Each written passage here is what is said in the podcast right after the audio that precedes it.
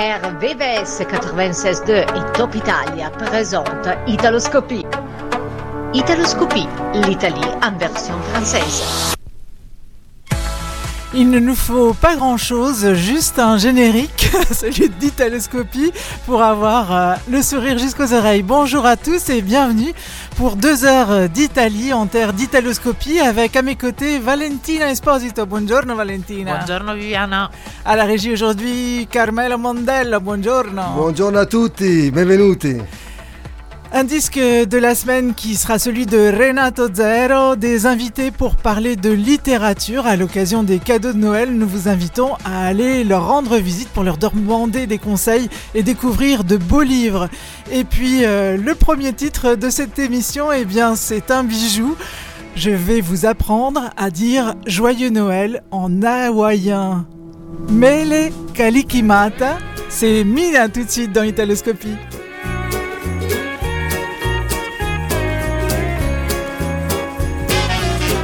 Kalikimaka is the thing to say on a bright Hawaiian Christmas day.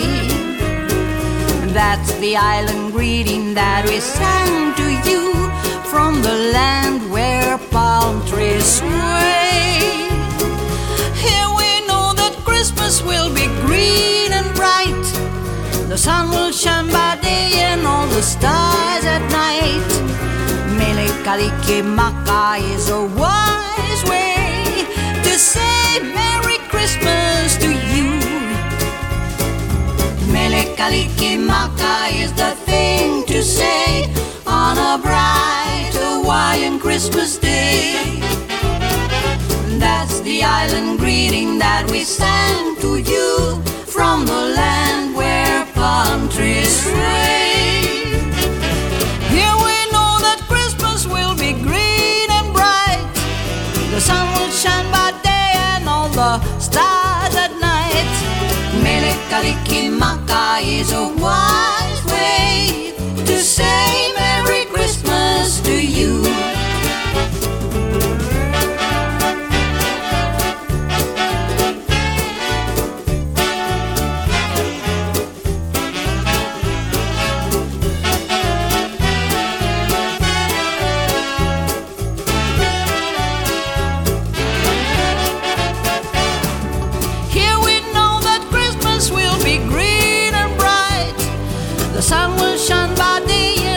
stars at night.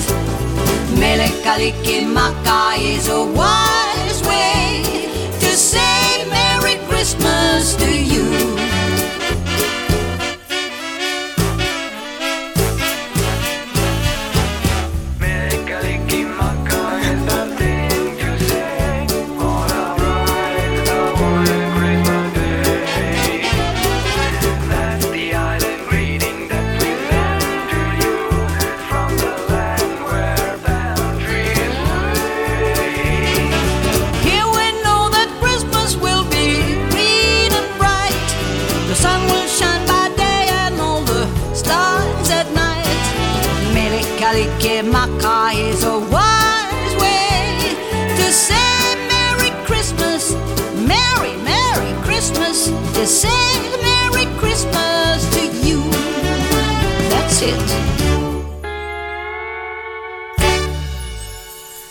En version anglaise et en version donc hawaïenne, Mele Kalikimata au lieu de Merry Christmas. Ils n'arrivent pas à prononcer euh, certaines consonnes à Hawaï, le R et le S. Donc Merry Christmas devient Merry C'est le cas. Christmas. C'est le cas aussi pour les, les créoles.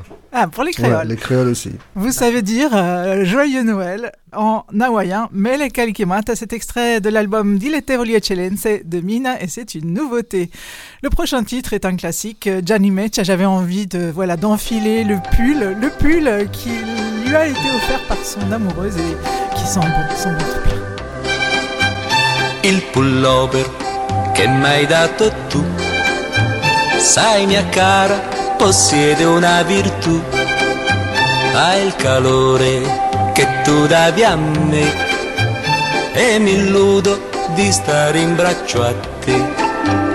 Il pullover accarezzo se verso sera ho nostalgia di te. Hai il profumo che portavi tu. Chiudo gli occhi e non ti lascio più. Sai mia cara, sono tanto solo nell'inverno con il suo gelo mi rimane quest'ultimo tuo dono un ultimo abbraccio d'amor, d'amor, il pullover che m'hai dato tu. Sai, mia cara, possiede una virtù, hai il calore che tu davi a me e mi illudo di stare in braccio a te.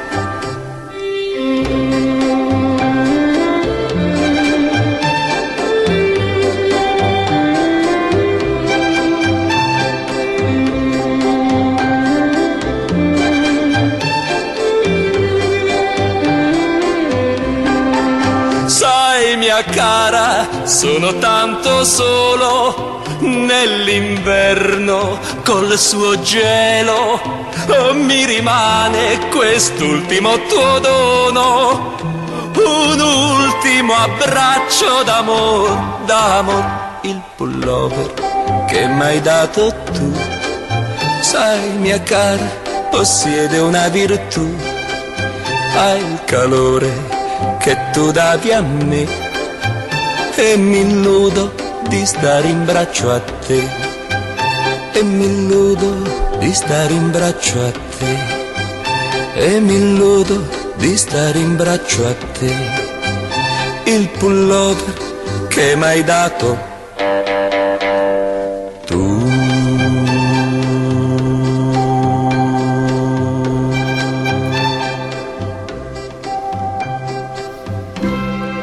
Gianni Mecha dans Italoscopie sur RVVS 96.2 et sur euh, Top Italia. Et cette chanson, elle me fait penser à ma mère qui me racontait qu'à 15 ans, amoureuse, après son premier slow, elle avait en fait pris sur le pull euh, du danseur avec qui elle avait fait son premier slow euh, ces petits morceaux de laine, voilà, et qu'elle en avait fait un batuffolo, piccolo piccolo, qu'elle portait partout puisqu'elle était euh, franchement cotta, stracotta. C'était romantique quand même. Comment on dit batoufolo en français selon toi euh, Je cherche justement. Les petits morceaux de coton là, je sais pas comment on dit un batoufolo, dit coton. Tu sais, en italien on les appelle aussi pour se démaquiller. Oui, oui, on mais dit un batoufolo. Les, les cotons démaquillants maintenant ils sont plats, donc là le mot ne me vient pas en français. Euh, aidez-nous. On, va faire un petit étude. Hein. Sinon écrivez-nous sur nos sociales si vous avez la réponse, s'il vous plaît. Le disque de la semaine est celui de Renato Zero, Perennemente Bianco. On est dans l'hiver, on est dans la période de Noël et ce titre fait référence à Babbo Natale.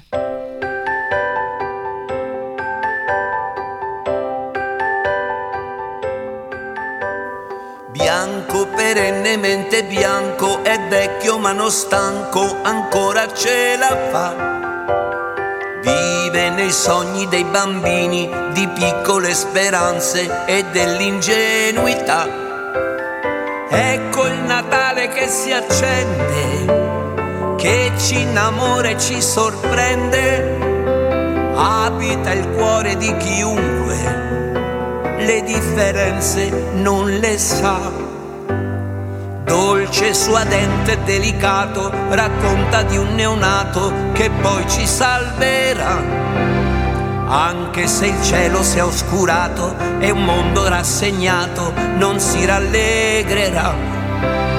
Popoli inquieti e turbolenti, dalla serenità distanti non c'è un futuro da sognare, davvero più niente da salvare, non ci credo, no.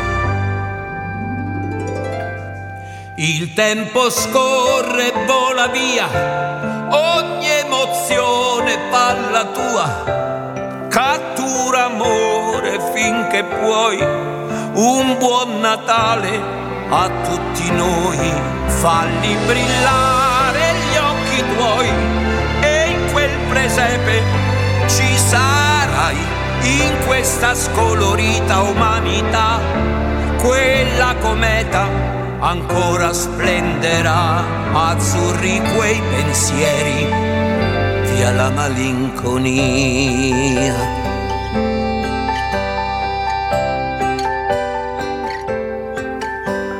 Bianco, perennemente bianco, il canto che ora sento si ammanta di armonia. Guerre, ingiustizie e privazioni, lontani quegli orrori, bianco Natale sia. Che sia Natale ovunque andremo, per i più deboli una mano, forza saliamo su quel treno che a proteggere una donna sia il suo uomo, altro dolore no. È quell'abbraccio che mi manca, la vicinanza, l'allegria, la mia canzone non è stanca, ancora tu, la musa mia, falli brillare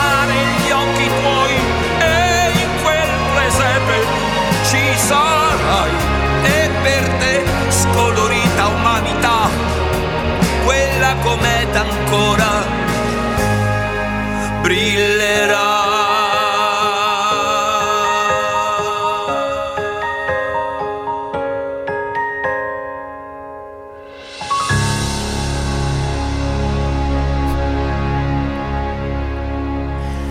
C'était l'extrait du disque de la semaine Renato Zero Perennemente Bianco et son album s'appelle Autoritratto. Dans un instant, nous retrouverons Florence Rowe en direct de la librairie pour quelques conseils de lecture, mais tout de suite Dalida avec Vive le vent version 2023.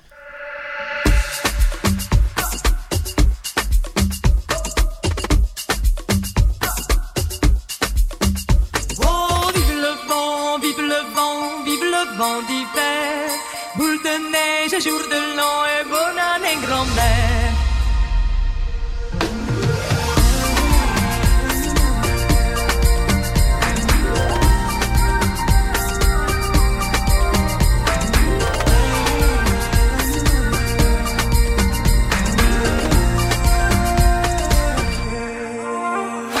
Sur le long chemin blanche. Un vieux monsieur s'avance avec sa canne dans la main. Et là-haut le vent qui siffle dans les branches. Il souffle la romance qu'il chantait petit enfant.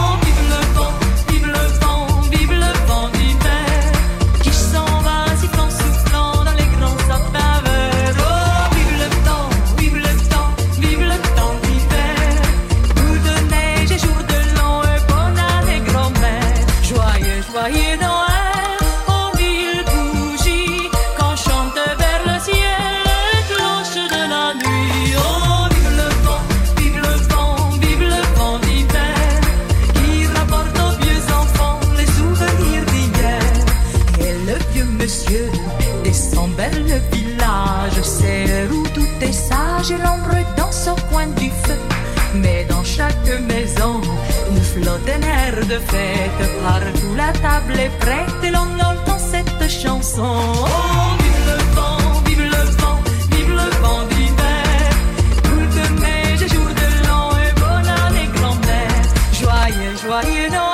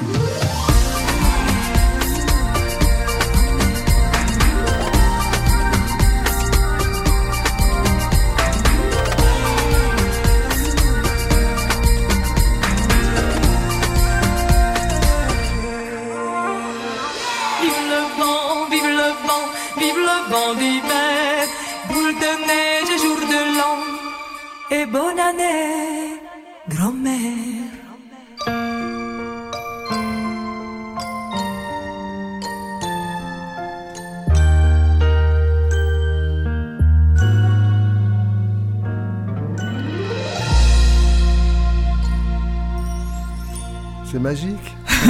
la magie de Noël. La magie de Noël. Et Noël qui apportera dans nos maisons, nous l'espérons, beaucoup de beaux livres. Et Florence Rowe de la Libreria est avec nous dans Italoscopie. Bonjour Florence. Oui, bonjour, vous m'entendez bien? Tout à fait bien. Merci d'être avec Bon, nous bon, bon. pour euh, nous conseiller donc euh, quelques livres à mettre euh, sous le sapin. À mettre sous le sapin, exactement, à mettre sous le sapin, tout à fait. Il y a quand même une belle, euh, il y a une belle sélection, il y a toujours une belle production au moment de Noël, mais euh, voilà. Ben, écoutez, j'ai envie de vous parler de, de bande dessinée Oui. euh, et d'une euh, belle bande dessinée est qu'on a présentée il y a quelques il y a quelques semaines à la librairie, qui est un et comme c'est l'année Calvino, ben, ça me paraissait tout à fait adapté. C'est une euh, c'est une adaptation de d'Il Barone Rampante. Donc euh, c'est une adaptation faite par Sara Colaone et, euh, et c'est une magnifique une magnifique bande dessinée qui reprend donc l'histoire la magnifique histoire du, du baron Perché. Euh, donc c'est en italien pour le coup. Et, euh, et il y a également d'ailleurs dans cette même collection, vous avez euh, aussi le, le Visconte di Mezzato, donc le, le Vicomte pourfendu, qui était euh, aussi adapté en bande dessinée, donc c'est parfait pour, euh, ben, comme la bande dessinée, de 7 à 77, quoi. Voilà. Euh, alors, je, je continue. Aussi, Euh, je continue par euh, peut-être le dernier. Il y a beaucoup de, il y a, il y a eu beaucoup de sorties ces derniers temps et il y a, vous avez un dernier, euh, un dernier Baricco qui vient de sortir qui s'appelle Abel. Euh, et il y a aussi euh, ce très très joli livre, je dois dire, qu'on a mis bien avant de, de Eri De Luca qui s'appelle Aschiovere. Alors je le prononce probablement très mal parce que c'est un, un petit glossaire de, de vocabulaire napolitain que je trouve euh, que je trouve délicieux. Quoi. Voilà, euh, euh, il y a des il y a des mots, ça, ça fonctionne comme ça, comme un petit pas un dictionnaire, mais un petit glossaire de, de ces mots préférés dans la langue italienne. Et ça va de, de squartona, short, pazziare, bon voilà, de toutes toutes ces choses. C'est, c'est délicieux à lire et au moment de Noël, ça fait toujours plaisir. Ça fait toujours plaisir de, de rire un peu. Mais je sais à qui je vais pour- l'offrir, hein, celui-là. à ma, Oui. à ma co-animatrice, Valentina Esposito, napolitaine, euh, pour qu'on puisse partager euh, justement ces expressions napolitaines alors. Florence, bonjour. Vous avez très Oui. bien pro- prononcé en tous les cas les, les mots en napolitain. Pas trop mal. Votre napolitain, il est parfait. Et Ah. euh, je voulais profiter pour euh, vous demander quelque chose. Est-ce que vous pourriez, euh, s'il vous plaît, nous dire à la radio, euh, Oui. de faire une annonce, euh, de dire aux gens, s'il vous plaît, de continuer à lire et d'offrir des, des, des Oh bouquins là là. pour Noël parce que c'est très important de la lecture et il faut qu'on n'oublie pas de faire ça. Et voilà, peut-être Ah, je, crois que, je crois que les gens ne l'oublient pas, fort heureusement. Enfin, on est quand même, euh, vous voyez, euh, il y, a- il y a beaucoup, beaucoup de passages. C'est ce que je disais à Carmel ce matin bon, pour, euh, pour cette interview, c'est que j'allais peut-être avoir du mal. D'ailleurs, il y a une personne qui est devant moi qui attend, donc ça va être un peu compliqué, mais, mais euh, je crois que les gens, les gens savent, c'est un magnifique cadeau, le livre. C'est euh, voilà, on on n'offre pas seulement un livre, on offre un univers, on offre, on offre des émotions, on offre voilà beaucoup, beaucoup, beaucoup de choses au-delà des mondes. Donc, euh, donc il faut continuer à offrir des livres, même si ce sont des, ça peut être un petit cadeau de complément, la petite chose, le livre, le livre qui compte, quoi. En même temps, un cadeau euh, personnalisé, il vaut mieux que on demande conseil à la libraire en disant euh, voilà, c'est pour telle personne, voici un petit peu ses goûts. Euh, je pense que ça Ah ben, facilite on, votre, est là, on est là pour ça, effectivement, travail. ça marche comme ça, vrai. Parce que parfois, on n'ose ouais. pas trop demander à la libraire un petit conseil. Oh, là, je pense que dans, dans une petite librairie comme la nôtre, je vous assure que ça se, euh, les gens viennent direct. euh, puis bon, ben on est, euh, on est, c'est un, c'est un, plaisir pour nous. C'est l'échange, euh, l'échange avec les lecteurs qui compte. hein. C'est, euh, on est vraiment une librairie, je pense, à l'écoute des lecteurs et, euh, et on a très envie de leur faire plaisir. Donc, euh, non, non, ça se passe, ça se passe souvent comme ça. Merci beaucoup Florence d'avoir été avec nous. On vous souhaite de très joyeuses fêtes de Noël. On rappelle l'adresse de la librairie 89 rue du Faubourg Poissonnière dans le 9e arrondissement à Paris. Merci à vous, merci à vous et très très heureuse fête à tous. Ciao.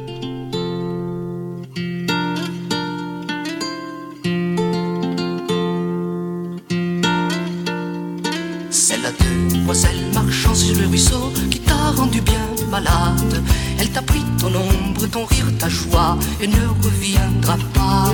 Dans le grand silence des souvenirs perdus, tu trembles, tu t'agites. Tu veux ton enfance, ton ombre, ta voix, elles ne reviendront pas. C'est la demoiselle marchant sur le ruisseau qui t'a rendu bien malade. Elle t'a pris ton ombre, ton rire, ta joie, mais qui te les rendra? Dans le grand silence des souvenirs perdus, tu trembles, tu t'agites. Tu veux ton enfance, ton ombre, ta voix, elles ne reviendront pas.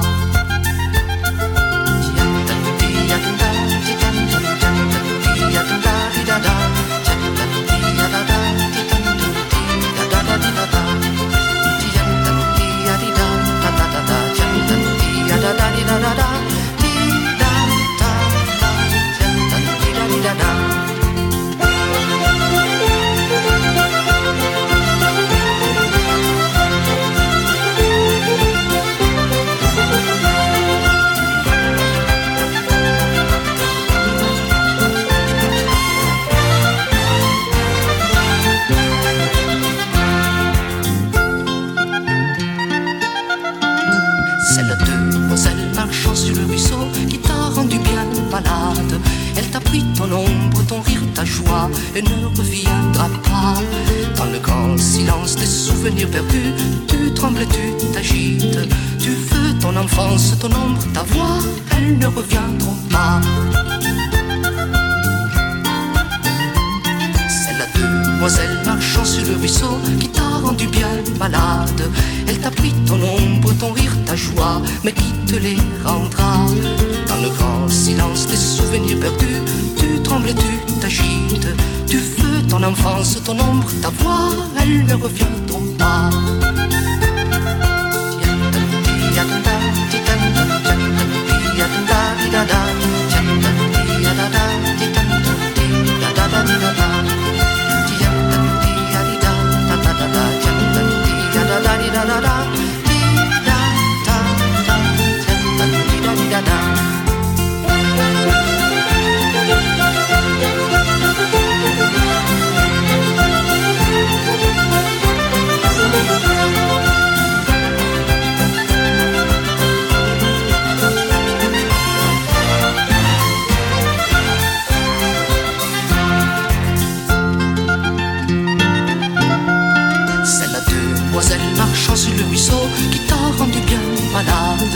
Elle t'a pris ton ombre, ton rire, ta joie et ne reviendra pas. Dans le grand silence des souvenirs perdus, tu trembles et tu t'agites. Tu veux ton enfance, ton ombre, ta voix, elles ne reviendront pas.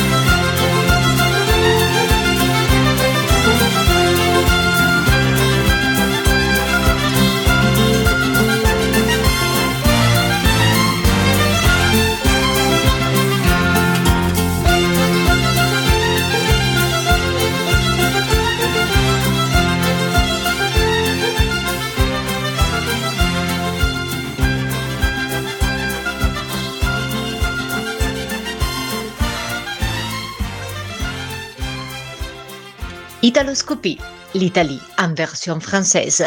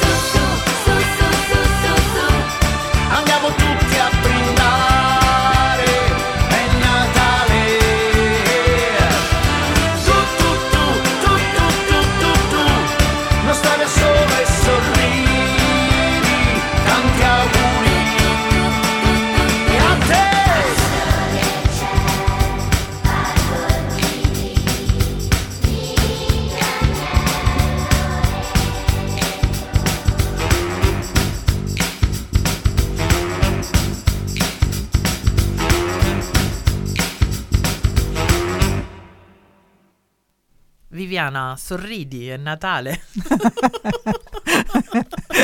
Anche tutto il resto dell'anno per me va bene, Sì. anche perché fra poco ci sarà la trasmissione dei bambini di Natale. Samedi prochain, le 23 décembre, une émission spéciale d'Italoscopie avec euh, Anne-Lise et probablement Massimo Iaquagnello qui vous propose un- une émission un peu particulière et l'animation des enfants avec euh, les titres choisis par eux. Ça se passe donc euh, le samedi 23 décembre à partir de 10h dans Italoscopie. Et à propos de Noël, Que toi... Oui, tu me regardes avec euh, un petit air furbo furbo. Cosa è successo? No, no, no, no, no, non sono furba, anzi. Dimmi. Euh, je sais pas si vous, euh, toi, euh, euh, tu as entendu parler de l'histoire qui est sortie sur The Guardian à propos de, du panettone, notre cher panettone italien. Cosa è successo? No, non lo so. Bah, The Guardian, il y a quelques semaines, il a fait une, euh, voilà, un article où il disait que en fait, le, le panettone, il est, il est pas bon du tout. Et euh, qui, à la place du panettone, C'est qu'il faut manger du pudding. du pudding. C'est vrai? Ah là là, c'est une vraie blague.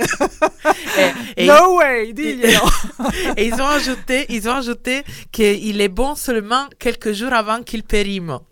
Exactement ces mots-là, ils ont utilisé. Quand il est bien sec, euh, Mais, voilà. trempé dans du lait. Et donc, à ce propos, il y a. hum, Ma cosa, ma cosa Mais, mais surtout que sur The Preso. Guardian, juste quelques semaines avant, ils ont sorti une, euh, euh, une classification de toutes les, les cuisines les plus euh, euh, adorées dans le monde. Et à la première place, il y a l'italienne.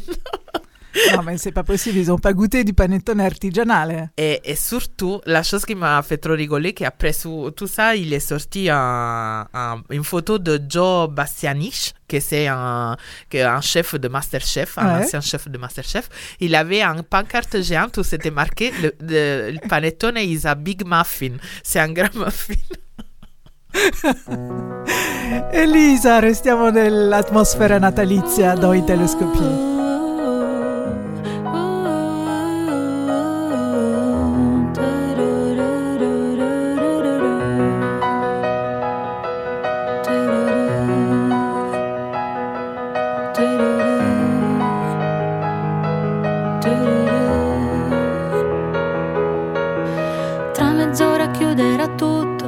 Già il 24. Al binario fai presto, un altro treno non passerà. Nessuno se ne accorgerà. Sei pianto, ma chi non ha una storia nascosta sotto un giorno di festa, in fondo a una tasca per proteggere ancora un po'. Un qualcosa che è giusto, no? Poi conta poco se rimane solo a me, ma diventa grande che sembra un miracolo, come la neve del 93. E oggi che non c'è, dico buon Natale anche a te.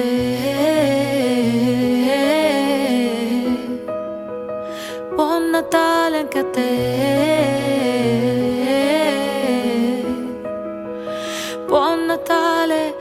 Chi aspetta solo che arrivi e c'è chi aspetta che passi e chi è solo e più solo quando nasce una lacrima.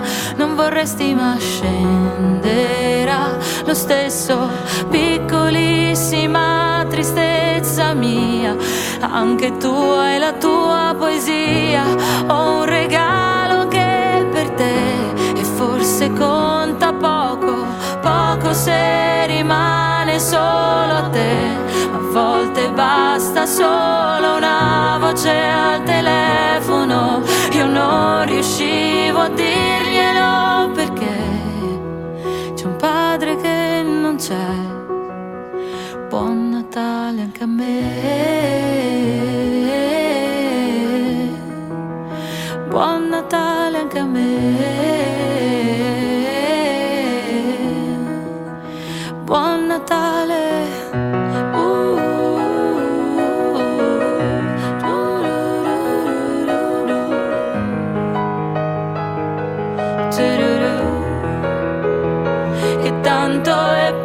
se rimane solo me, ma poi ti accorgi quanto tutto il resto è stupido, l'amore resta unico e se non è questo che cos'è? Buon Natale anche a te. Buon Natale anche a te.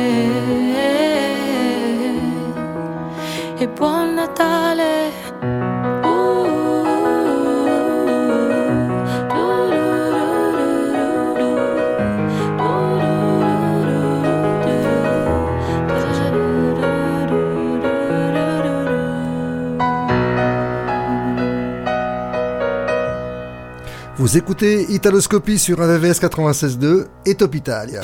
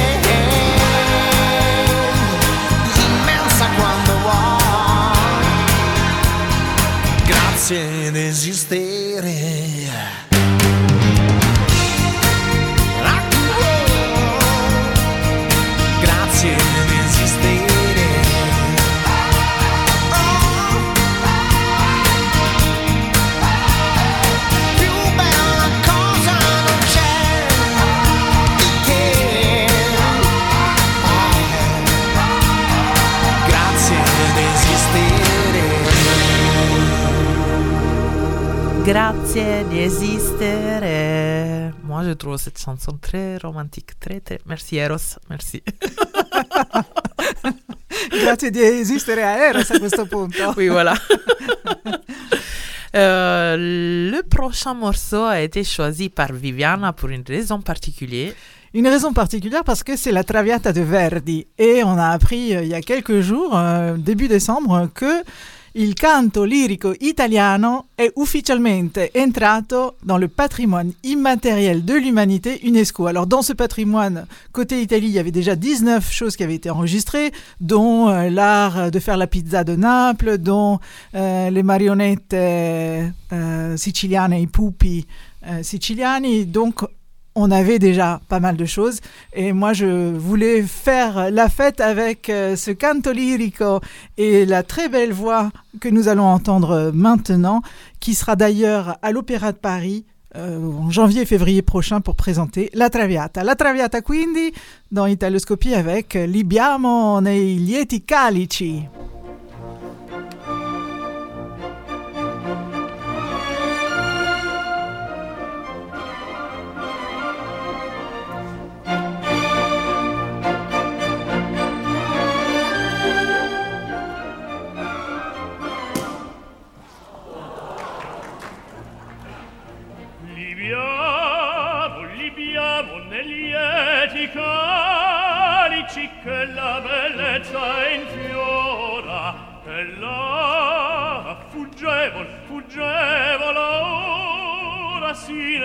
mia voluta li dolci fremiti che suscita l'amore poiché quell'occhio al cuore onnipotente va.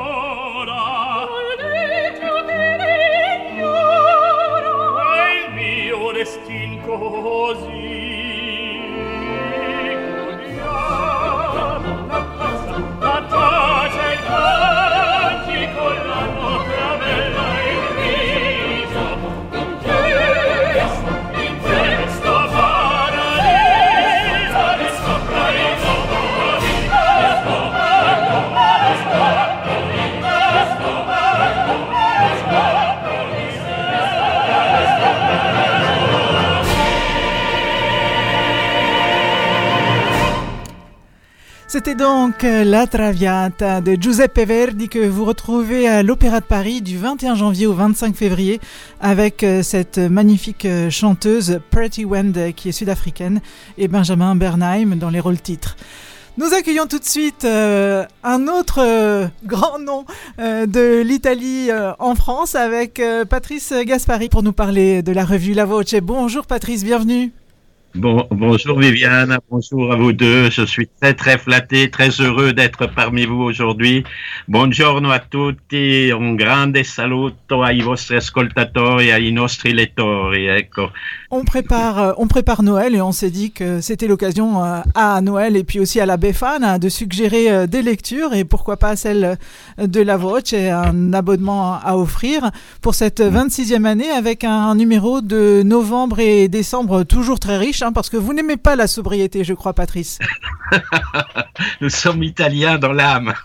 On aime, on aime le foisonnement, on aime, la, on aime la chaleur. Voilà, oui, oui. C'est très, oui, euh, c'est moi qui fais la mise en page depuis quelques années. Et c'est vrai que je trouve, chaque fois, je resserre un petit peu les lignes, je resserre oui, les espaces, remarqué, je rétrécis les, les marges. C'est, c'est pas toujours facile. Et voilà, ça veut dire qu'on a pratiquement un numéro d'avance à chaque fois, quoi, tu vois, parce que on peut pas passer tout à chaque, euh, à chaque numéro, malheureusement. Et Voilà, puis vous aimez, des- euh, vous aimez la couleur, les photos et, et raconter euh, la vie des associations en France, euh, aussi Oui. des, des associations à l'étranger. Il y a énormément de rubriques que vos lecteurs retrouvent avec plaisir sur euh, le cinéma, la, la santé, la gastronomie, les informations utiles. Et ce numéro était consacré euh, en particulier à les marques et puis euh, à la carte d'identità elettronica, les commemorazioni sulla storia. Il y a énormément Ah. de sujets. Je n'ai rien à rajouter. Non, non. On a voulu faire ce numéro un petit peu spécial parce qu'il s'appelle Intendiamoci bene, comprenons-nous bien. Et euh, j'ai laissé dans le dossier un espace pour, euh, euh, pour nos, nos auteurs, nos écrivains, nos rédacteurs, afin qu'ils s'expriment euh, d'une manière tout à fait spontanée les sujets, les thèmes qui les, qui les intéressent. Par exemple, on parle du fair play, on, on parle euh, euh, de l'école autrement, on parle de l'argent roi, on parle de la visite du pape François à Marseille. Voilà, ce sont des thèmes qui ont été spontanément avancés par les par les auteurs, par le- par nos, nos rédacteurs, parce qu'ils tenaient à partager ça avec nos avec nos lecteurs. Voilà. On fait une petite pause musicale, on se retrouve tout de suite après parce que votre couverture m'intrigue. J'aimerais que vous m'expliquiez la couverture de ce numéro. Merci.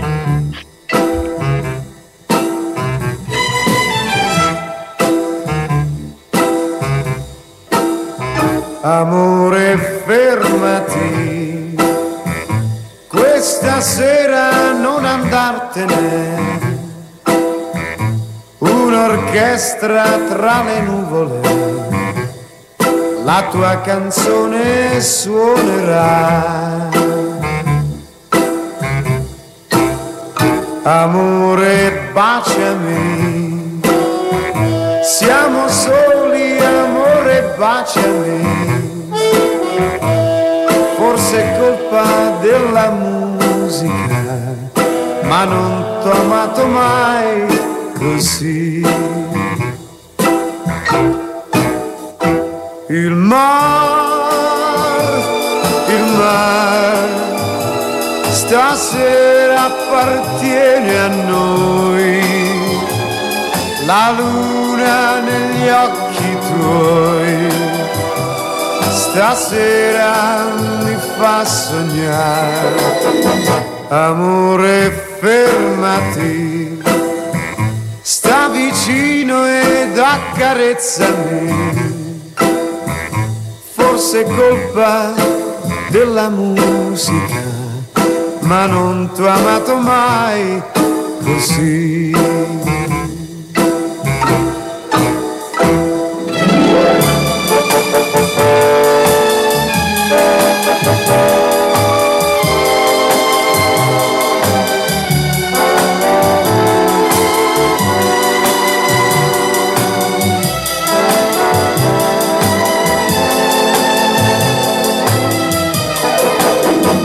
Amore, fermati, sta vicino ed accarezzami. Forse è colpa della musica, ma non t'ho amato mai così. Ma non t'ho amato mai così. Ma non t'ho amato mai Nous sommes en compagnie de Patrice Gaspari, euh, directeur de publication du magazine euh, La Voce. Et j'aimerais savoir, Patrice, pourquoi cette couverture énigmatique pour ce numéro euh, de novembre-décembre? Ce qui est en premier plan, effectivement, c'est la statue de Janus, qui est un dieu romain qui a deux têtes, tournée euh, vers le passé, on va dire, et l'autre vers le, vers le futur. D'accord. Et notre, et notre couverture, c'est un petit peu ça. Vous avez sur la partie gauche un passé qui semble assez sombre. Oui. C'est-à-dire, c'est la situation actuelle qui est vraiment euh, triste. Et puis, en face, on a, bah, bien sûr, nous, on ne pouvait pas concevoir le futur sans intégrer l'Italie. Donc, on a le Colisée qu'on voit un petit peu. Et donc, cette couverture, elle voulait dire que on peut regarder euh, euh, la vie de deux manières, soit toujours en étant euh, tourné vers euh, le passé et puis euh, vers des choses sombres, soit soit envisager un futur plus lumineux. Et c'est pour ça qu'on a mis en, en sous-titre Demain sera ce que nous en ferons. C'est-à-dire qu'effectivement, si on veut que demain soit éclairé, eh bien, il faut qu'on se prenne en main. Et puis, il faut que nous-mêmes, nous fassions nos choix, nous, prenions les décisions pour que le, le demain soit meilleur. Voilà. Patrice, qu'est-ce qu'on vous souhaite pour 2024 Pour 2024, euh, que l'Italie soit toujours, toujours attractive. Voilà. Moi, je souhaite que le pays, l'Italie, dans la péninsule italienne, sa, sa structure, son organisation, eh bien, qu'elle avance. Parce que c'est un vrai laboratoire pour l'évolution de l'Europe, l'Italie. Il faudrait que l'Italie soit euh, un peu plus regardée avec, euh, avec sérieux. Voilà, euh, voilà ce qu'on souhaite. Et puis, euh, juste pour finir, en dernière page, nous avions, euh, nous avons donné le bonjour à tous, aux cinq consuls qui étaient là, aux cinq consuls et consulats français, en leur disant, c'est un petit clin d'œil, con augurio di buon lavoro in mezzo a noi. voilà. Avec nous. Merci beaucoup, Voilà. Patrice Gaspari, d'avoir été avec nous pour nous présenter le magazine La Voce. Valentina va rappeler les coordonnées pour euh, éventuellement s'abonner à votre revue. Merci Valentine. www.lavoce.com pour euh, plus d'informations et pour l'abonnement du coup. Voilà. Grazie mille, grazie. Buone feste, Grazie per Patrice. tutto. Buon Natale, buon fine anno. Buone Grazie. feste, ciao Buone Patrice. feste.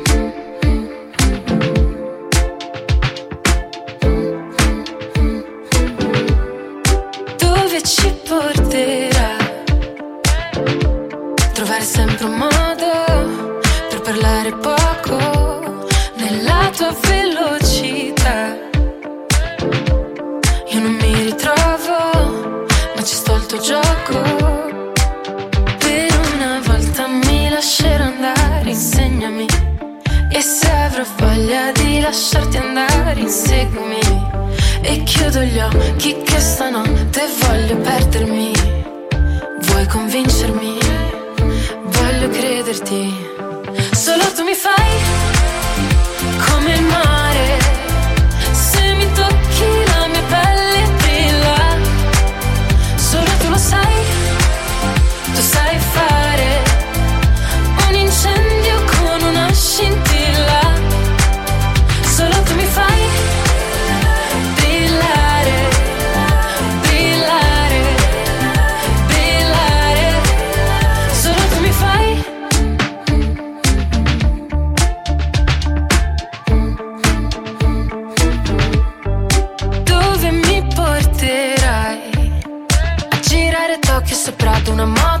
Usando gli occhi per fare le foto. Ma un sogno che durerà poco ed io voglio Ballare e perdermi nel bosco. Nuotare senza niente addosso. È ancora più bello se non ti conosco. Per una volta mi lascerò andare Insegnami. E se avrò voglia di lasciarti andare Inseguimi. E chiudo gli occhi che stanotte voglio perdermi. Vuoi convincermi? Voglio crederti. Solo tu mi fai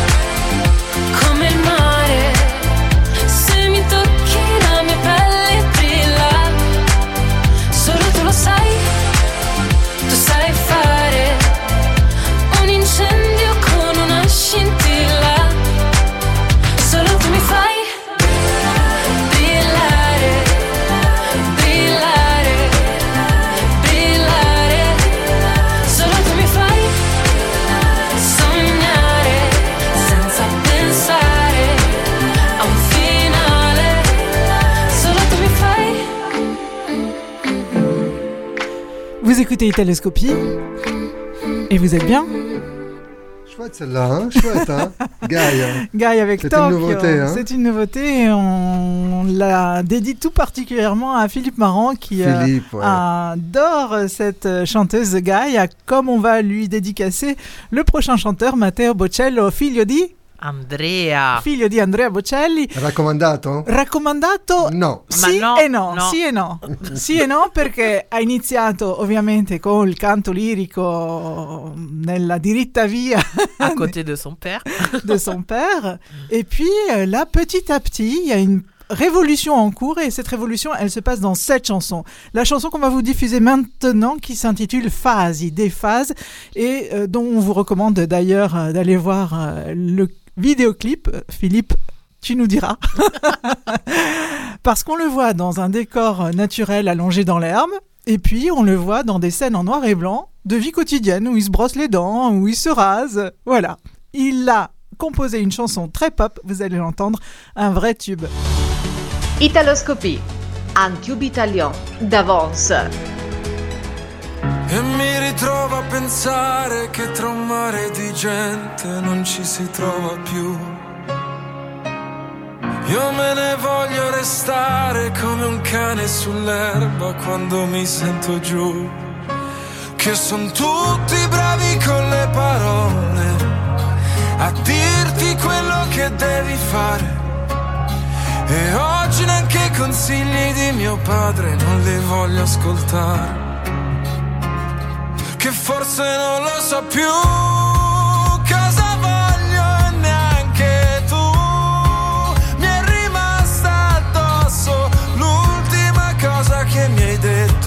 Così non ti aspetto. E avrei bisogno davvero davvero di essere un po' più sincero sincero.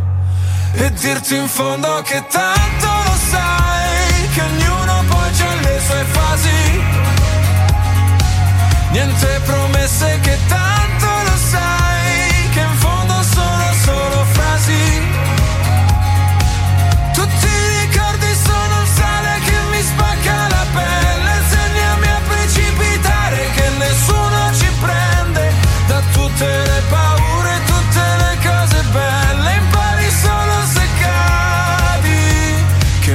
sono solo fasi. E forse cado nel vino forse inizio a fumare forse cambia città. Non sono stato un bambino che poteva giocare, non so come si fa. E non lo so più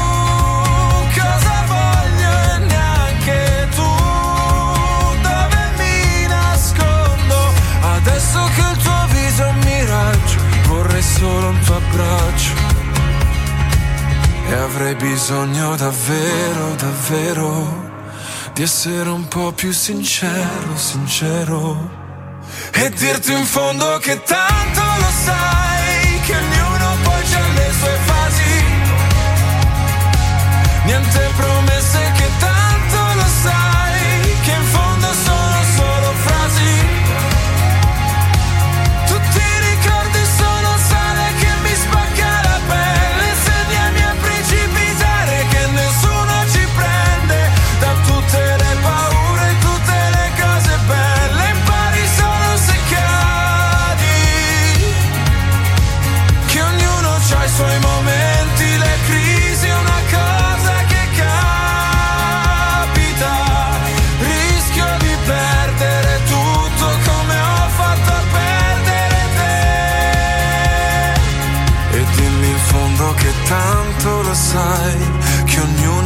ognuno poi c'ha le sue fasi. Niente promesse che tanto lo sai che in fondo sono solo frasi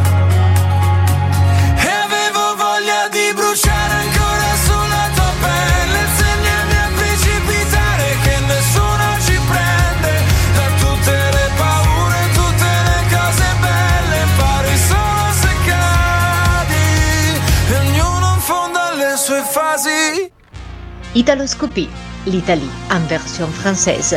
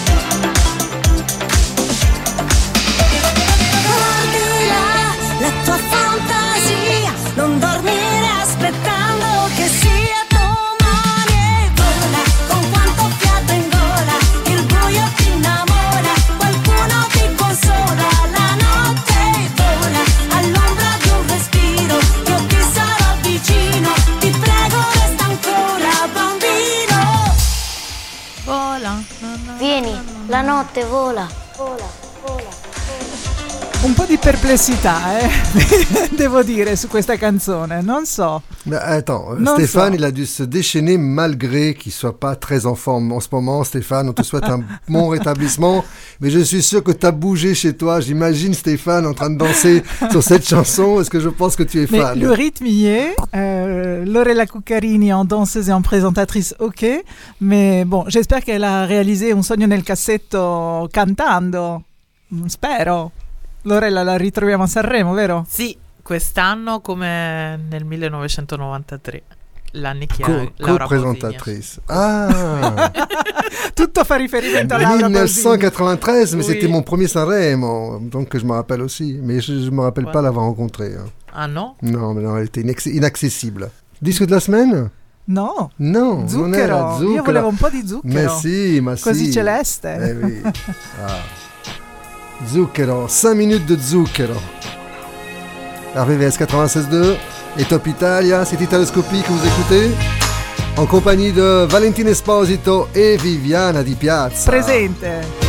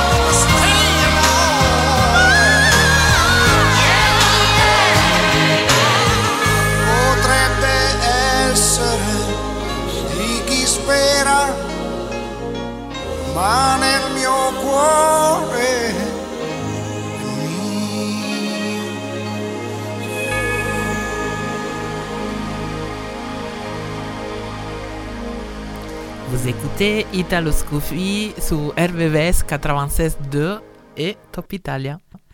Et Renato Zero considère ses disques comme une mosaïque, une mosaïque qui prend sens dans son ensemble, morceau par morceau.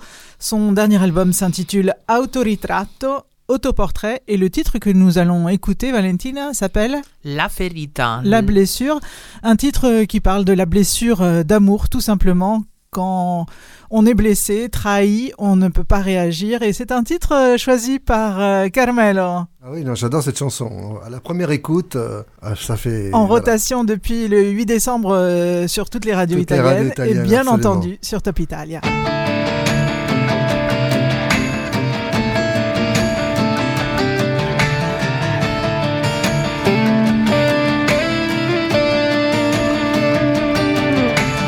Dove sei? Coraggio, dove sei? Non puoi lasciarmi qui.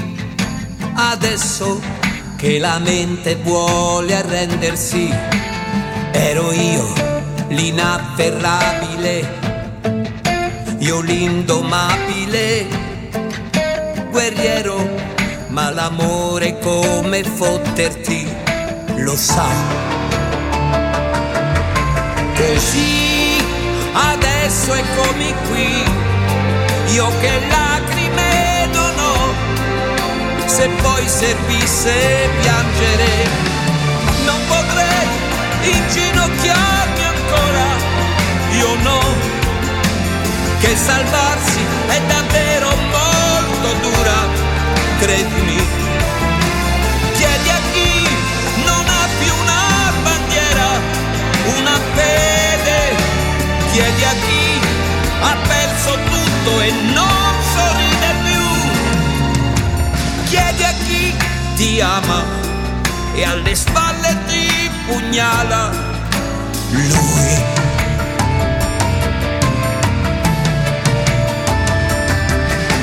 Giuro no, non ci riproverò, io non mi impegnerò.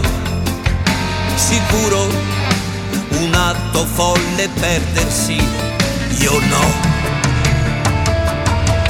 Per chi buttarsi via, per chi zitti e buoni stare lì, colpevoli di crederci, come puoi nutrire quel dolore e poi chiamare amore un delirante attimo, semmai. Dove sarà Rispondi, l'amore che io voglio vuole pace intorno a sé. Chiedimi una tregua, deponi, lascia e arrenditi.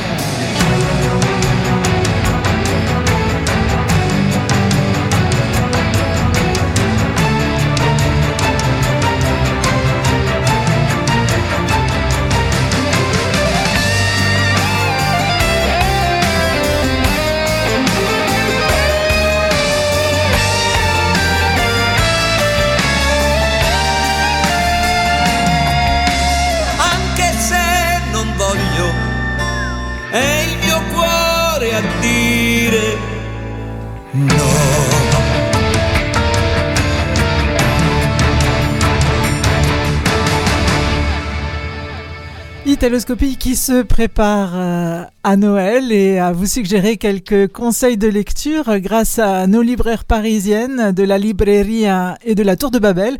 Dans un instant, nous serons en direct de la Tour de Babel avec euh, Patrizia Molteni.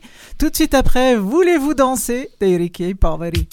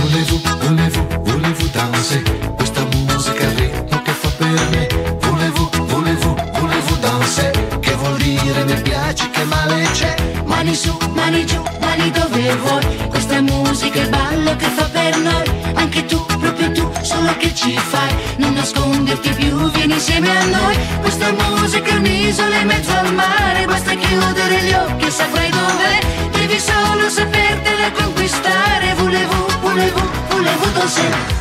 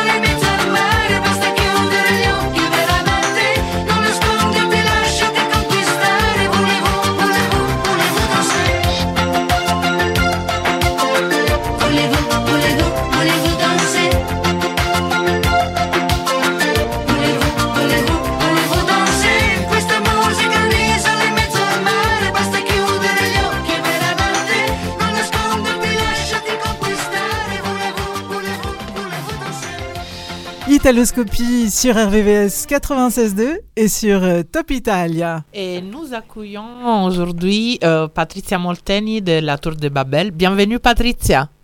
Eh bien, merci, bonjour à tout le monde.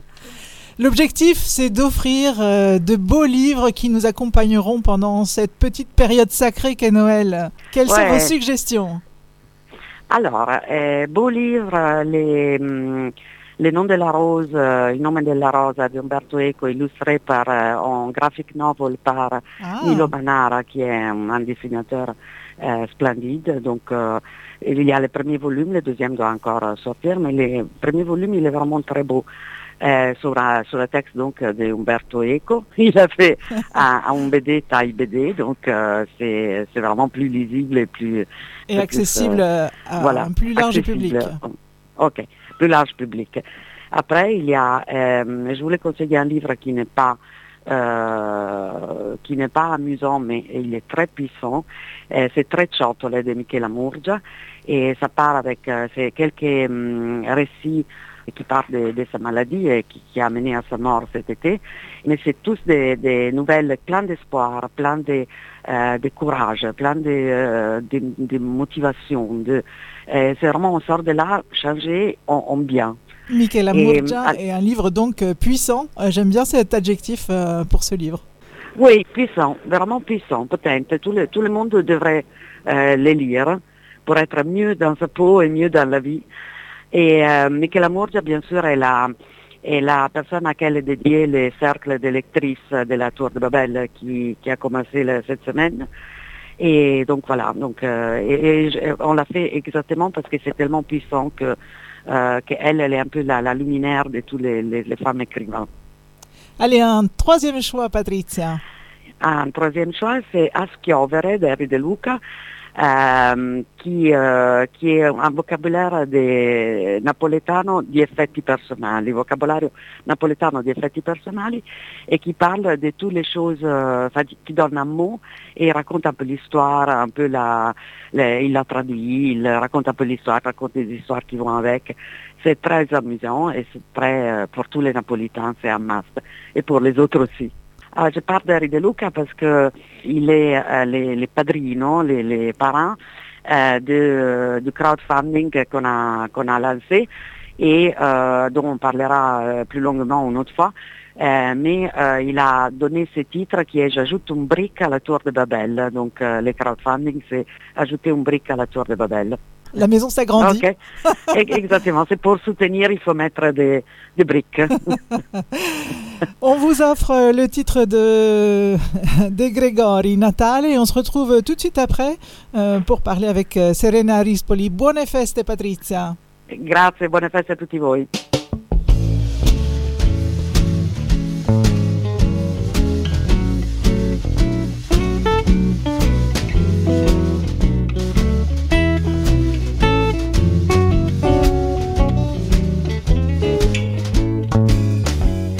C'è la luna sui tetti e c'è la notte per strada. Le ragazze ritornano in tram. Ci scommetto che nevica, tra due giorni è Natale. Ci scommetto dal freddo che fa. E da dietro alla porta sento uno che sale, ma si ferma due piani più giù. È un peccato davvero, ma io già lo sapevo che comunque non potevi essere tu. E tu scrivimi, scrivimi se ti torna la voglia e raccontami quello che fai. Se ti svegli al mattino e t'addormenti la sera e se dormi, che dormi, che sogni che fai. E tu scrivimi, scrivimi per il bene che conti, per i conti che non tornano mai. Se ti scappa un sorriso e ti si ferma sul viso quell'allegra tristezza che c'hai. Qui la gente va veloce ed il tempo passa piano come un treno dentro una galleria. Tra due giorni è Natale, non va bene, non va male. Buonanotte, torna presto così sia. E tu scrivimi, scrivimi se ti torna la voglia e raccontami quello che fai. Se ti scappa un sorriso e ti si ferma sul viso quell'allegra tristezza, tristezza che c'hai.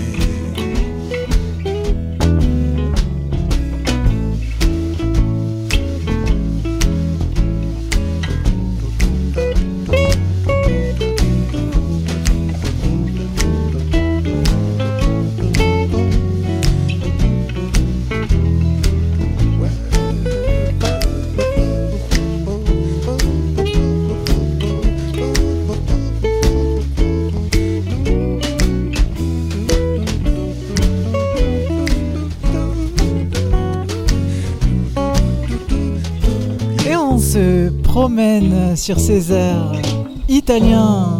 Oh yeah, dans Italoscopie sur RVVS 96.2 et sur euh, Top Italia. La régie aujourd'hui, Carmelo Mondello à mes côtés, Valentina Esposito, Viviana Di Piazza pour vous servir et en ligne euh, la chanteuse et comédienne Serena Rispoli. Buongiorno Serena. Buongiorno, buongiorno a tutti. Bien. Ça va, Viviana Très très bien. Comment vas-tu Très très très très bien. On vous invitait pour euh, parler de suggestions de Noël.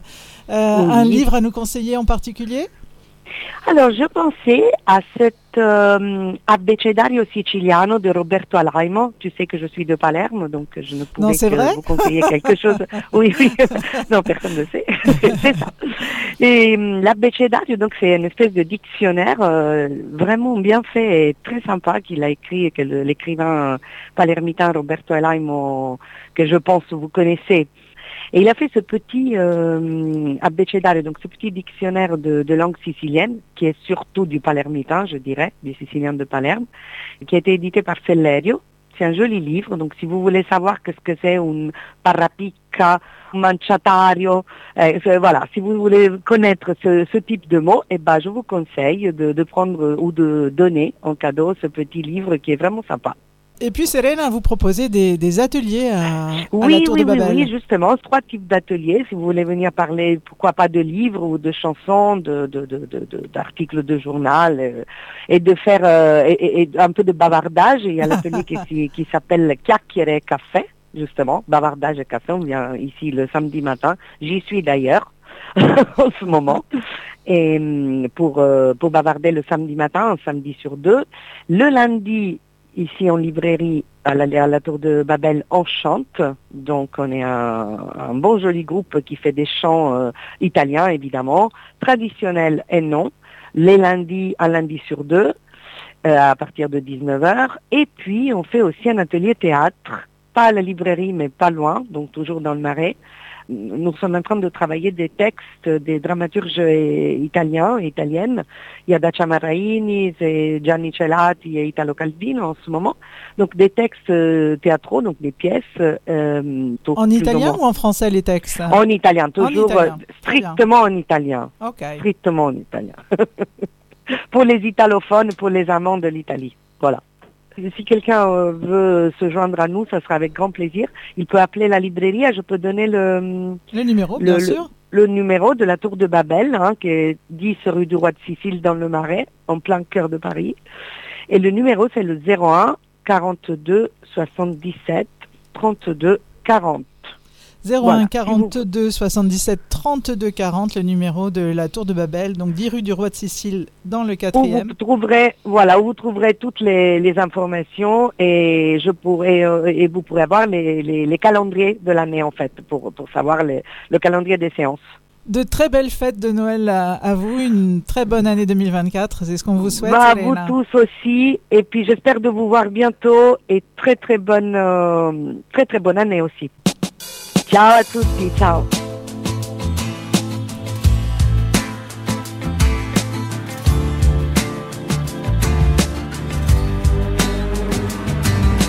Calma, dagli assalti polvere da sparo e la fretta provoca scintille.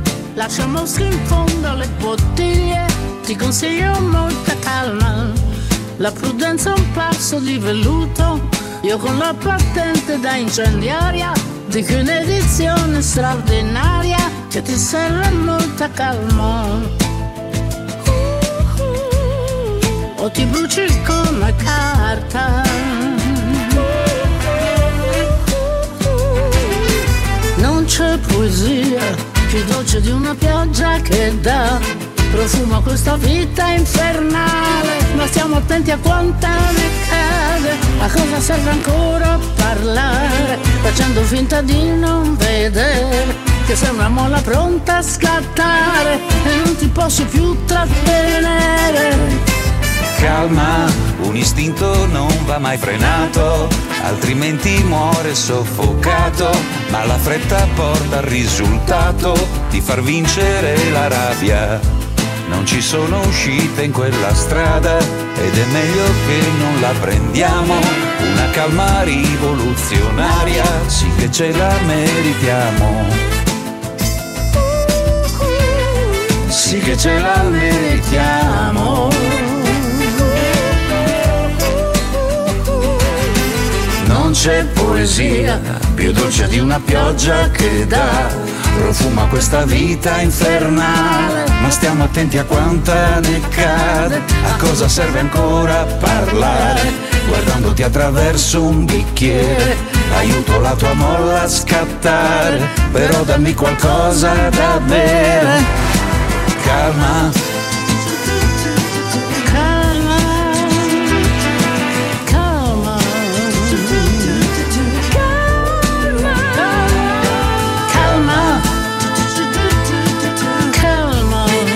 bruci come carta. calma,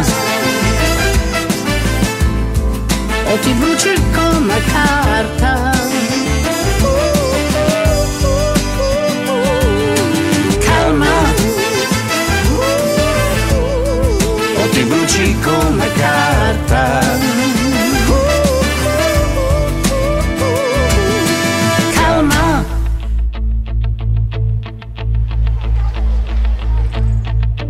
Totti ovunque alle pareti e maglie della Roma. Fuori un po' di ponentino, tiene più deciso il cielo ed il panorama.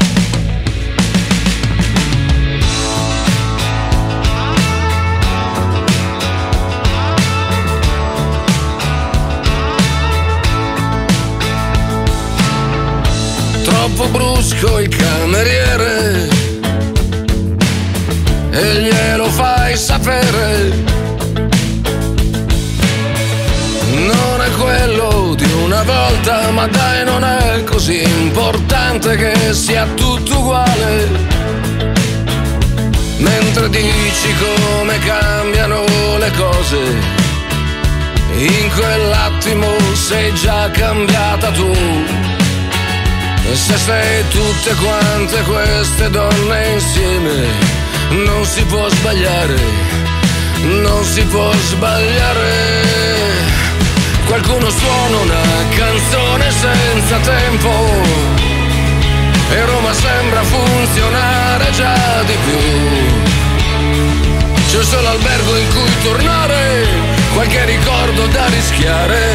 Io sono un po' nervoso e tu rimani tu. Tu che cantichi una canzone senza tempo, come se il tempo rimanesse fermo qui. Qui dove tieni gli occhi chiusi e tieni aperte le sorprese e non c'è niente che sia meglio di così.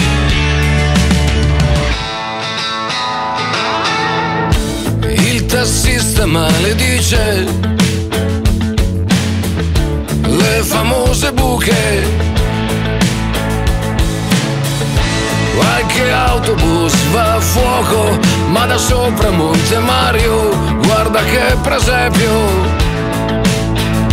Fai la voce da bambina in un orecchio e mi anticipi che cosa vuoi da me. Se sei tutte quante queste donne insieme, non si può sbagliare, non si può sbagliare. Qualcuno suona una canzone senza tempo, e Roma che ci tiene dentro più che mai. Lo stesso albergo in cui tornare e quei ricordi da rischiare. Io sono un po' nervoso e tu sai come sei. E siamo dentro una canzone senza tempo. Come se il tempo rimanesse fermo qui. Nella città che non finisce, c'è qualche bacio che guarisce e non c'è niente che sia meglio di così.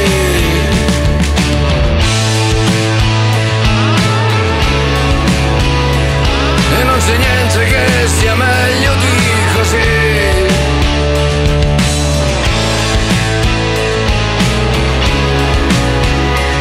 E non c'è niente che sia meglio di così.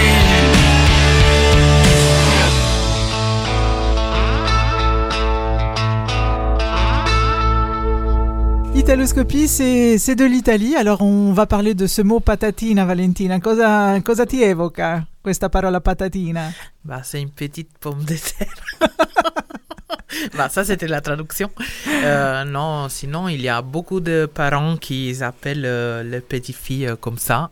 Ah bon Mais Oui, parce que c'est un petit nomignolo sympa. Oh, patatina. Patatina, patatina. Mes parents, ils Ah, m'appelaient Il y avait Rosalina, vous vous rappelez de Rosalina, euh, Fabio Concato. Carmel, Voilà. aujourd'hui, tu mélanges un peu tout. Hein. Ouais, et puis patatina, c'est. Voilà, ça pour- on pourrait faire une chanson aussi, comme celle-là. Patatina. enfin, non, ok. Il naso a patatina, c'est Giorgio Gaber en version courte. Bambina piccolina, patatina, con naso piccolino, patatino. Tu come nelle favole sei nata sotto un cavolo, tra ciuffi di prezzemolo sei nata tu. Patata, patati, patatina come te. Bambina piccolina, patatina col naso piccolino, patatino. In un mattino limpido, coi galli che cantavano e i fiori che sbocciavano, sei nata tu, patata, patati, patatina come te. Capelli di colore biondo grano e gli occhi di colore ciel sereno. Due piccole manine di velluto, in un minuto sei nata tu. Patata, patati, patatina come te. Bambina piccolina, patatina col naso piccolino, patatino. Chi crede nelle favole, cercando sotto i cavoli, può avere la fortuna di trovare te. Patata, patati, patatina come te. Dans un instant, vous avez rendez-vous avec la troisième édition, le troisième rendez-vous du Comité Scafé. Mais tout de suite, euh, Valentine a une nouveauté dans Italoscopie. Ermal Meta euh, avec Jack euh, La Furia. Quel nom Ciao, sono Jack La Furia. No,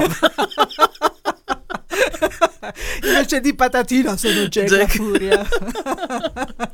Il titolo della canzone è Male più, non fare.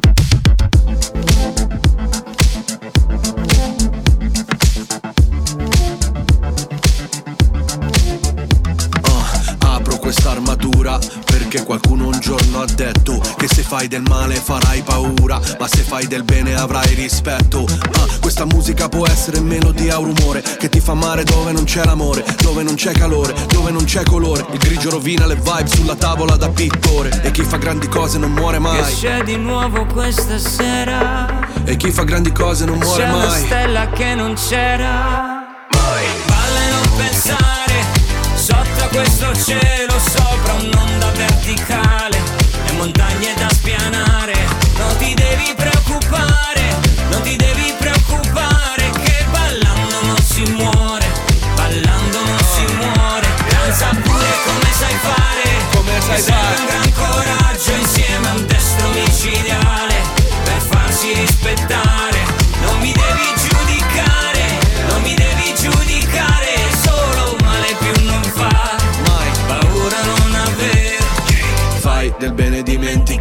un'anima gemella identica Per illuminare il vuoto cosmico Come la corrente elettrica. E con il giorno nuovo E mi sarò già perdonato tutto quanto. Come un uomo nuovo. Anche il più piccolo E errore chi fa grandi cose non muore mai. Balla e non pensare Sotto questo cielo Sopra un'onda verticale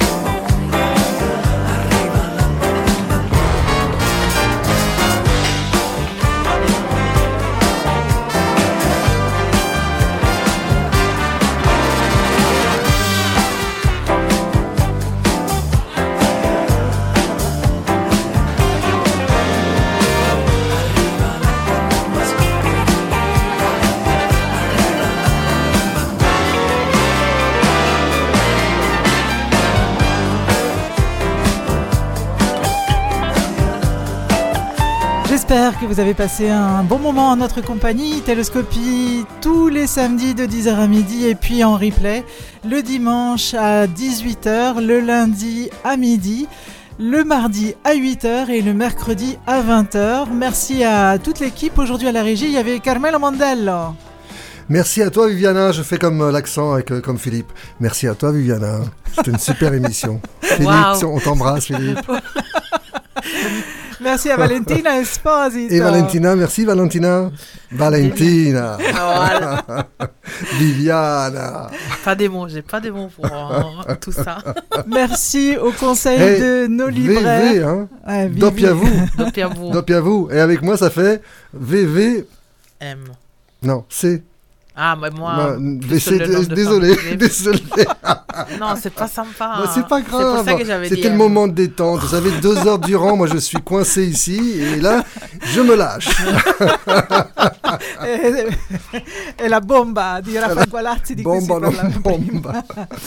Merci au conseil de nos libraires Florence euh, la librairie à 89 rue du Faubourg euh, Poissonnière dans le 9e euh, pour ses conseils. Merci également à Patrizia Molteni de la Tour de Babel, 10 rue du Roi de Sicile, dans le 4e. Merci à Patrice Gaspari d'être euh, passé dans cette émission pour nous présenter La Voce.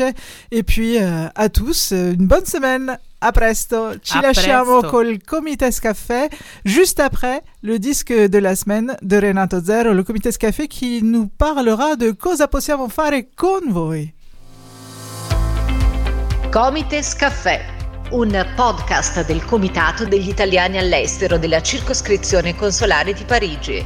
Chi siamo, cosa facciamo, cosa possiamo fare insieme.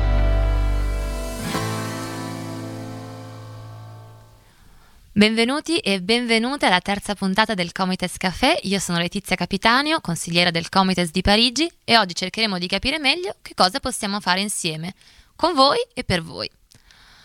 Un piccolo riassunto delle puntate precedenti. Il Comites è un ente della Repubblica Italiana eletto dagli italiani residenti all'estero nella circoscrizione consolare di riferimento.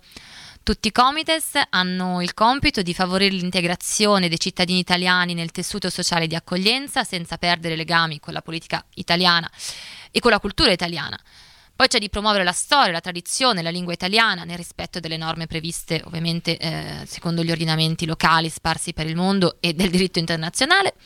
Noi rappresentiamo gli interessi e le esigenze della collettività italiana residente nella circoscrizione presso le autorità consolari e infine realizziamo e sosteniamo progetti e iniziative rivolte alla vita sociale e culturale della comunità italiana. Ed è un po' su questo eh, ultimo punto, soprattutto insieme all'integrazione, che ci concentriamo in questa puntata. Quindi, cosa facciamo insieme alla comunità e per la comunità? E per questo sono qui con Bettina Bocca di Fuoco, che è nostra consigliera Comites. Bettina, benvenuta, grazie per aver partecipato a questo Comites Caffè. Eh, le va bene se ci diamo del tu? Certo, Visto che lavoriamo insieme da due anni nella stessa commissione rapporti col cittadino. Volentieri, cara. Grazie. Eh, gradisci una tazzina immaginaria di caffè? Certo, un, un Comites Caffè. Cioè. Grazie. Allora, prima domanda ti chiedo di presentarti. Qual è la tua storia di emigrazione italiana? Sì, dunque, allora io sono qua a Parigi dal 2014 e eh, sono arrivata per caso eh, perché um, precedentemente ero in Belgio eh, con un marito belga e mm, praticamente dopo la crisi finanziaria ci è stato proposto eventualmente di venire a Parigi e insomma nessuno si rifiuta di venire a Parigi. Um, c'è anche da dire che um, appunto sono figlia della generazione Erasmus, eh, quindi mi sento veramente una cittadina europea e eh, ci tengo anche a ripetere il fatto che eh, sono anche nipote di un emigrato in Francia, mm, ovvero mio, mio nonno era emigrato quindi cent'anni fa dalla provincia del, del Bellunese per venire a impagliare sedie in Francia. Ci tengo appunto a parlare di questa storia che continua anche ai giorni nostri. Sì, diciamo, portiamo avanti una grande tradizione di emigrazione in realtà. E come mai hai deciso di candidarti al Comites?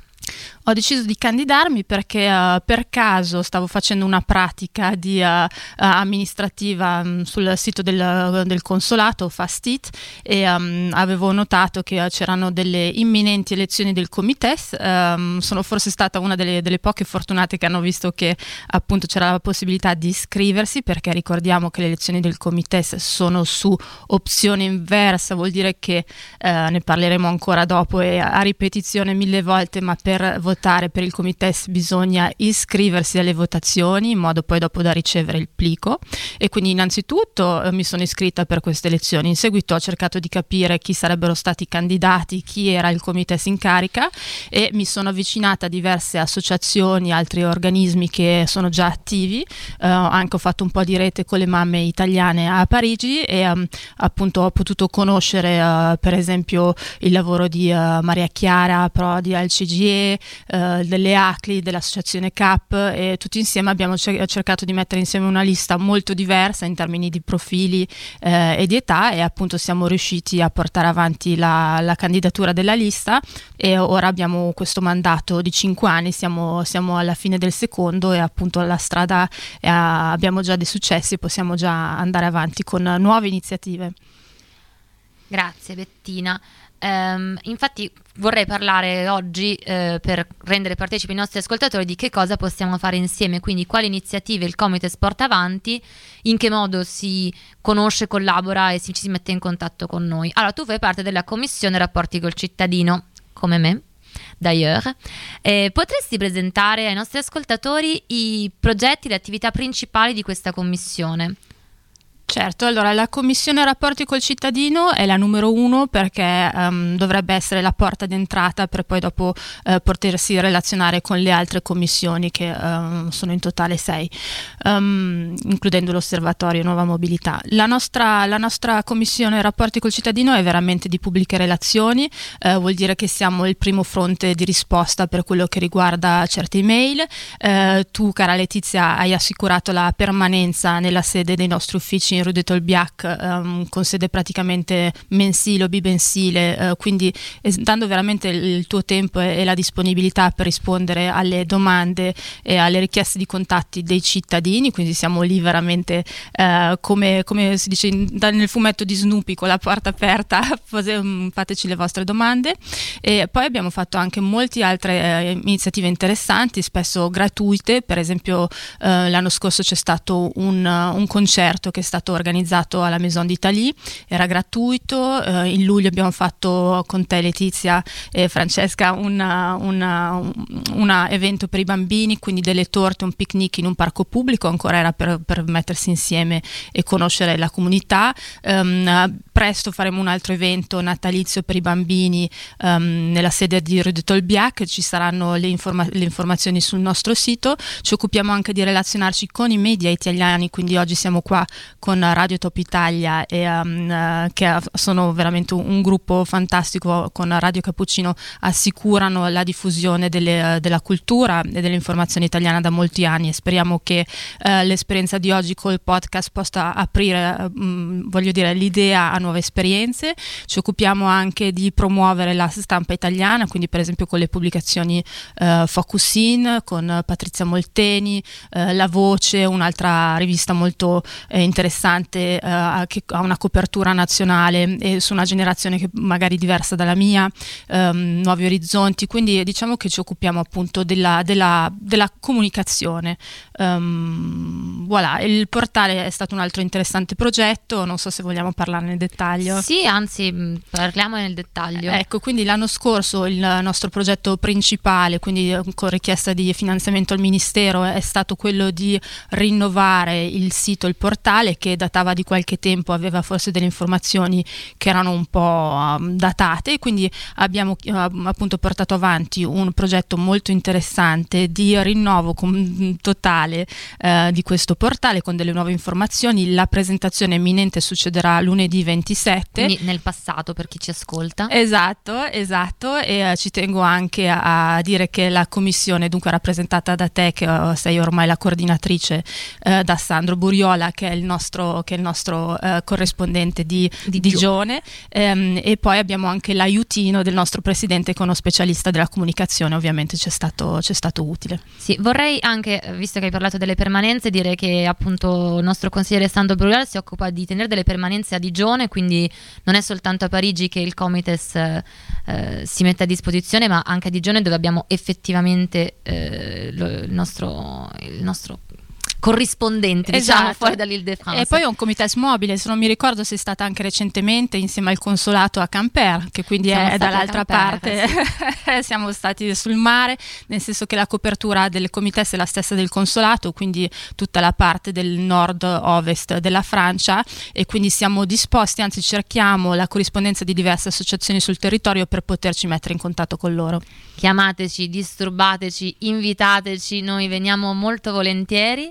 Ehm, ecco, visto che abbiamo parlato delle associazioni del territorio, eh, com'è che le associazioni si mettono in contatto col Comites? Che tipo di cose si possono fare insieme? Eh, cosa sono i patrocini, per esempio, che ogni tanto il Comites concede, così è più chiaro per chi ci ascolta se c'è qualcuno di qualche associazione. Esatto, allora il Comites a volte è mm, limitato dal fatto di non poter lavorare con gli individui perché noi di fatto dobbiamo sostenere la comunità attraverso le associazioni, che è un mondo meraviglioso e che ho potuto scoprire grazie al Comites molto vasto, diverso. Ehm, bisogna associarsi per poter lavorare col Comites, il Comites può sponsorizzare dei progetti che sono portati avanti dalle associazioni. Eh, fatto questo ci sono diversi modi di lavorare, possiamo offrire un semplice patrocinio che dà visibilità al lavoro delle associazioni, può quindi anche può essere poi ribattuto eh, grazie anche a una luce, eh, diciamo una sorveglianza del consolato, oppure possiamo anche elaborare dei progetti insieme che possono anche sul lungo termine evolvere in finanziamenti. Questo è, è- è possibile, bisogna avere un po' pazienza, ma sono stati fatti dei progetti fantastici. L'ultimo che è stato chiuso, per esempio, è il, il Cap Paris, ehm, poi c'è stato anche il fumetto, quindi eh, grandi possibilità. Eh, se siete curiosi per questi progetti, in particolare vi invito allora ad andare eh, o sul nostro sito appunto che abbiamo già nominato o sul nostro canale YouTube dove ci sono dei piccoli video che danno un po' l'idea di che tipo di progetti si, si possono fare. Eh, attualmente ho eh, una domanda che è sul nuovo portale c'è una mappa e un'agenda per le associazioni. Eh, in che modo si vogliono mettere insieme queste due cose come visibilità? Ehm, dunque il sito ha, ha la missione di promuovere appunto di far conoscere l'attività di queste associazioni che sono nel tessuto, fanno delle cose eh, meravigliose e sono solo da scoprire e anche incitare la- l'associazione della- delle nuove generazioni perché la verità è che abbiamo tutti tante idee, vogliamo tutti incontrarci e, e scambiare ma il modo migliore per farlo e per essere promossi dal Comites e quindi anche dal Ministero degli Esteri è di essere associato. Eh, quello che noi abbiamo pensato di fare è di mettere semplicemente, semplicemente in trasparenza quali sono le associazioni sul territorio, quelle che conosciamo, quelle che abbiamo potuto registrare. Se voi avete un'associazione, fate via, scriveteci così metteremo anche la vostra nella lista. pr chiocciola comitesparigi.fr Esatto, e ehm, metteremo a- eh, abbiamo anche pubblicato il calendario perché così voi sappiate eh, dove fare il prossimo drink, per esempio di Natale con l'associazione Dire Donne Italiane Rete Estero, eh, che fanno sempre delle- degli eventi eh, molto, mm, come dire, eh, non perdeteli. Ah, questa è una- chiaramente una pubblicità per il dire, ma ecco, visto che mh, posso fare un'ultima domanda. Eh, c'è a volte il rischio di eh, far, mh, visto che noi lavoriamo con le associazioni e non con i professionisti, ma c'è forse il rischio di fare pubblicità a qualcuno? Come viene gestita dal Comites? Se... Ehm, non veramente, nel senso che eh, allora già appunto noi ehm, lavoriamo solo con le associazioni, sono associazioni che di solito sono senza sp- scopo di lucro, Ehm, è chiaro che le persone che partecipano a queste associazioni hanno il loro lavoro eh, anche di altro profilo spesso, ehm, ma la verità è che la missione del Comites e delle associazioni con le quali lavoriamo ehm, è veramente di volontariato, di eh, eh, aggregazione, di scambio culturale. E quindi eh, diciamo che non, non c'è, voilà, non vediamo doppi fini, anzi ancora invitiamo tutte le categorie di- eh, che potete pensare in termini di interessi, eh, lavoro. Noi- io spero che presto sia- si monti la- l'associazione dei pizzaioli a Parigi perché manca e potremmo fare dei progetti fantastici, quindi eh, chiamo per eh, i pizzaioli, chiamo per gli specialisti nel mondo del lusso, eh, della moda, eh, delle arti creative perché forse è qualcosa non, eh, su- ai quali non siamo ancora riusciti a parlare e io insomma ho l'ambizione di eh, parlare un po' più con loro. Già sto facendo il mio meglio con, eh, con i genitori, i bambini perché anche loro sono dei, ehm, dire, dei, eh, dei cittadini a titolo pieno e quindi ed è per questo che ho provato a spingere un po' sull'attività ehm, dei bambini. Cuore di mamma. No, grazie Bettina, qui cuore di mamma, ma è tu- tutto vero, insomma. Eh, quindi speriamo che con questa puntata vi sia più chiaro come possiamo lavorare insieme. Eh, attraverso le associazioni e la via preferenziale, ma anche con contatto umano diretto, con le nostre mail, ripeto, pr-comitesparigi.fr oppure agli vari eventi. Ci sarà appunto un calendario online con tutti gli eventi del Comites e anche gli eventi delle associazioni che ci mandano la loro agenda, noi la pubblichiamo e la ribattiamo volentieri perché ovviamente il Comites è posizionato in Ile-de-France, tenderà a fare eventi più in Ile-de-France, ma per tutte le altre regioni se voi ci mandate noi ribattiamo, siamo felicissimi. Ehm, Quindi adesso io direi che questa, con questa terza puntata è finita l'esperienza di questo Comites Caffè. Grazie Bettina, ringraziamo allora anche i nostri carissimi ascoltatori e ascoltatrici che hanno seguito le tre puntate del Comites Caffè. Questa è la nostra ultima per questa esperienza perlomeno. Eh, spero che vi sia più chiaro quindi cosa facciamo, chi siamo e cosa possiamo fare insieme.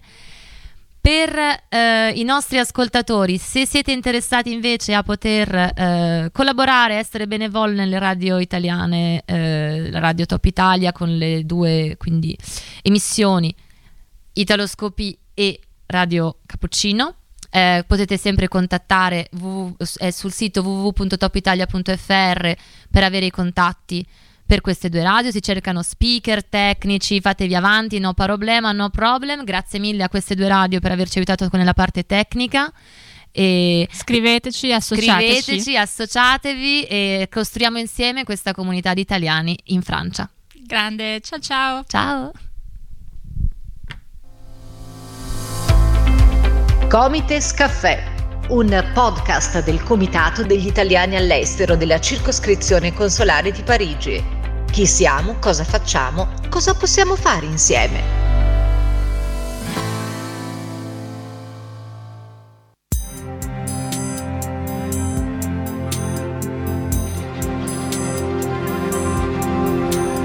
Fa che sia l'amore a disegnare la tua vita. Lascia lui il timone se la bussola è smarrita. Ti farà sognare, poi ti prenderà per mano. Forse sarai fragile ma immensamente umano. Lascia che germogli fra le gerbere d'estate. Lascialo avverare meraviglie inaspettate. Quando un'altra notte tornerà a trovarti ancora, ti verrà a svegliare fra le luci dell'aurora. Non capire, resterà un mistero, ma ti fa scoprire come sei davvero. Fra tanta gente ha scelto te.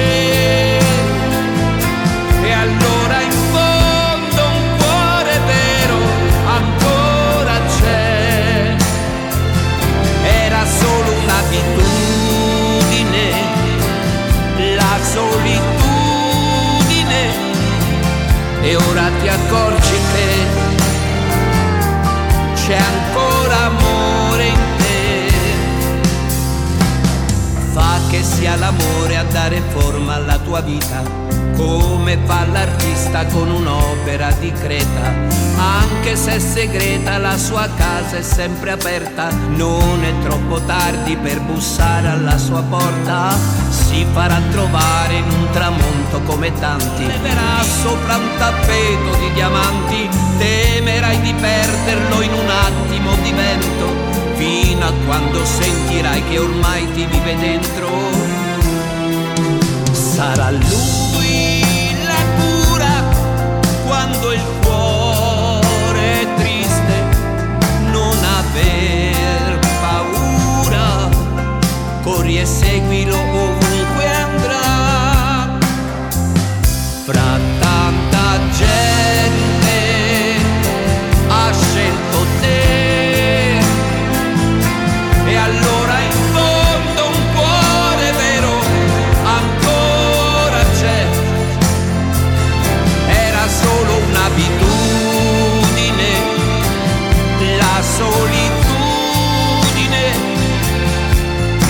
ti accorgi che c'è ancora amore in te, tanto amore c'è.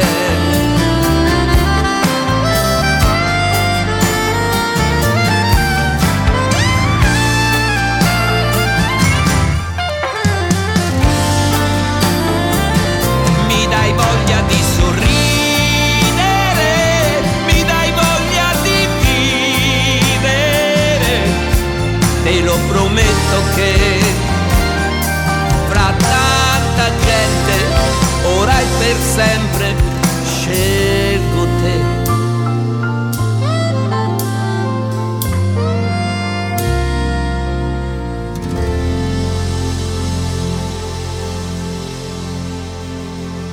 Italoscopie, l'Italie en version française.